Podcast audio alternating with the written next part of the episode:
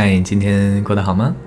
我昨天看了一支影片，蛮有趣的，他在讲面相学。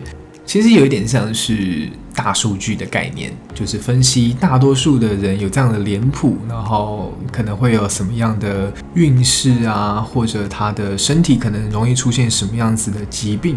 那我觉得这个就蛮有趣的，也让我想到一个小故事，就是我那时候要准备去当兵之前，我就问我一个学长说：“哎，学长，你刚当完兵有没有什么建议可以给我？我快要去当兵了。”他那时候就淡淡回我说：“哦，你一定要带《面相学》这本书进去。”我就说：“为什么要带跟面相学有关的书进去？”我内心充满了困惑。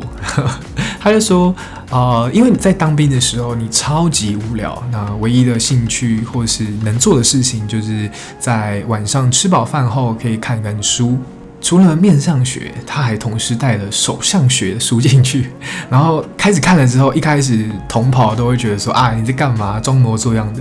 可是如果你看了一看，然后开始能够侃侃而谈，然后讲出他们身上的一些呃一直以来可能经历过哪些事情，如果准了的话，哇，这东西一传十，十传百，你很快就会变成核心人物。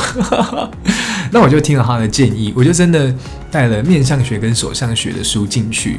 那最有趣的事情就是，你在当兵的时候，每个人都剃一个大光头，然后你这时候你的脸的轮廓特别的清楚，包含说你耳朵啊、耳垂的形状、眉毛啊，所有细节一览无遗，而且绝大多数的时间你都在发呆。所以当我在发呆的时候，我就会睁大我的双眼，看看我左右的邻兵，嗯，来分析一下他的面相啊。然后，而且当兵最大的优势就是两个：第一个，发呆时间很多；第二，就是超级多人，所以你有很多的 data 可以做分析。所以我后来就想说啊，学长你是对的。